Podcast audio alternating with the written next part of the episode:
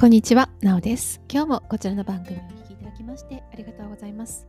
こちらの番組は主にインナーチャイルド、潜在意識、無意識に関する情報をお届けする番組です。ナビゲーターはオランダ在住の私、インナーチャイルドメンターの鈴木直がお届けしております。今日のテーマは、いい人を卒業、変わるための3つのステップというタイトルでお届けしたいと思います。えいい人、ね、感じのいい人っていう風にね印象がある人っていますよねそういう風に生きてる人って私のクライアントさんでも本当に多くいらっしゃいます私たちは、まあ、小さい時から、ね、人の迷惑にならないようにとかね変な印象を与えないようにとか悪目立ちしないようにっていう風に育てられてきましたよね。で、ね、あの道徳みたいなああいう時間でもあの人を助けるようにっていう風に教わってきました。で、ね、あの人を助けることをしてる人をものすごく褒められたりとか自分のことを犠牲にしてまでもね助ける人っていうのはもう英雄として褒めたたら褒めたたえられたりっていうのはありましたよね。そして、まあ、周りから浮かないように、えー変な形で目立たないようにそして悪い印象をね先生とかあとは他の生徒たちとかあとは大人になったら同僚とかご近所さんとかから変な人って思われないように悪い人って思われないようにいい人って思われるように、えー空気を読みながら生きなさい。そして困ってる人がいたら助けることが大切ですよ。いつも自分の中のものをどんどんどんどん与えるようにおかしな感じがないように丁寧にそして敵意を出さないように決して敵意を出してはいけません。そんな風に育ってきたりそれが正しいっていうふうに思われてきたりそれがサバイブする方法だっていうふうに認識したりして育ってきましたよね。なのででもねそういうことをずっと続けていたら結局自分の中がすっからかんで何も残ってないっていうことになっちゃうんですよね。それってもうとても辛いことです。でそういうふうな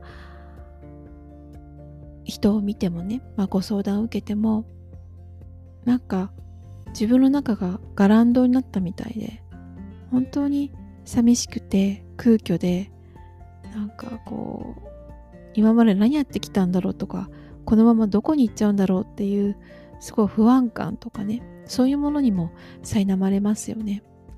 なので今日は一つ提案でいい子いい人を卒業しましょうっていうことです。いい人いい子をずっとやっているとどのように人と関係を作っていけばいいのかわからなくなってしまいます。人からどのように映っているかばかりが大切になってしまって結局自分って誰なんだろう？誰か他の人の評価のために生きてるの？誰かに悪い印象を与えた与えないためにそれだけのために生きてるのっていうふうになってしまいます。本当のあなたはどこにいるの？そういうふうなねあの今の状態の人。ちょっとね今日は3つのステップをシェアしています。本当にこれは重大な問題です。人生を選択するときに人からどんな風に思われるかだけを考えて生きるようになってしまいます。なのでこのいい人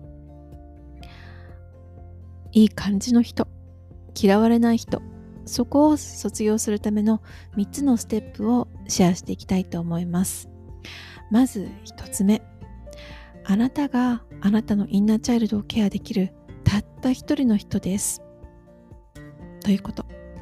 そこにはお父さんもお母さんもいません。兄弟だって友達だって同級生だって先輩だっていません。あなたとあなただけ。それを理解してください。生まれた時もそう。死ぬ時もそう。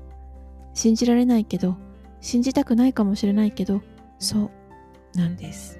だからあなたが重要なんです。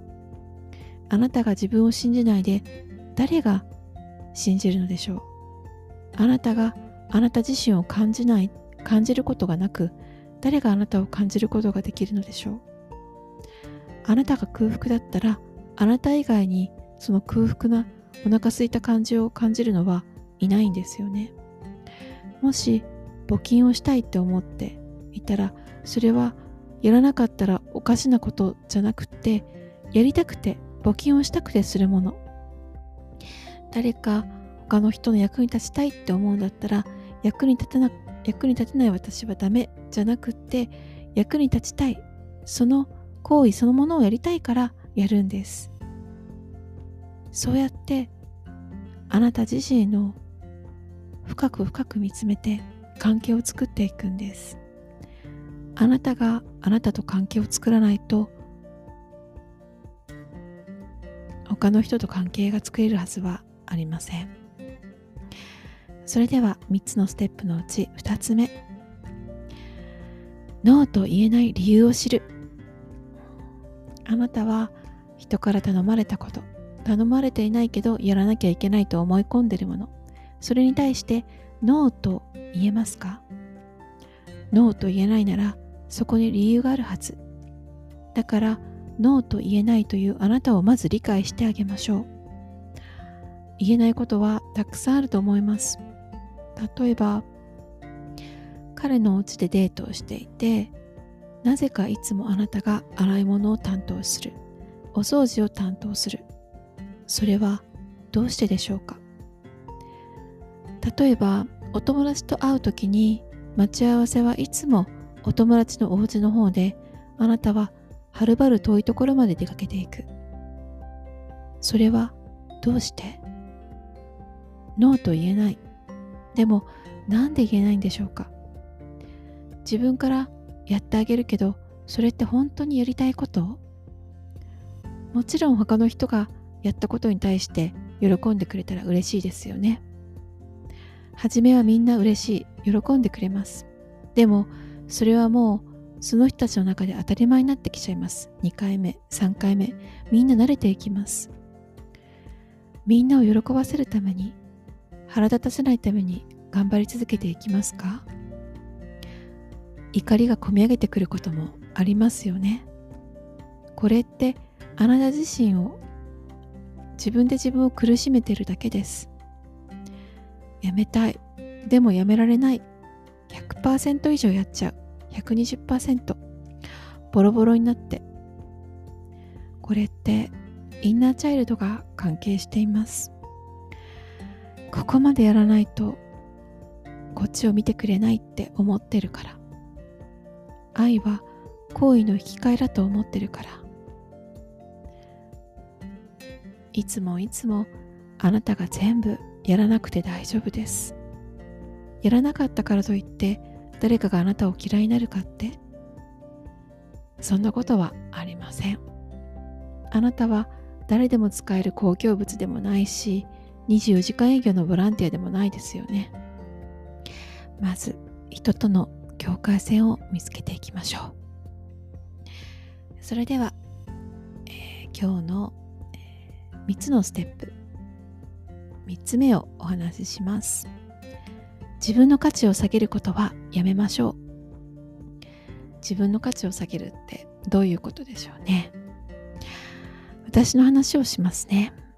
私は裕福じゃない家に育ちました。家も小さな賃貸で育ちました。みんな自分のお家を自分の部屋を持ってたんですけど私は自分の部屋ももなかったです。欲しいものをおねだりすることもありませんでした。大人になるまでメニューの中の一番安いものを注文していました。てっきりみんなもそうしてると思ってました。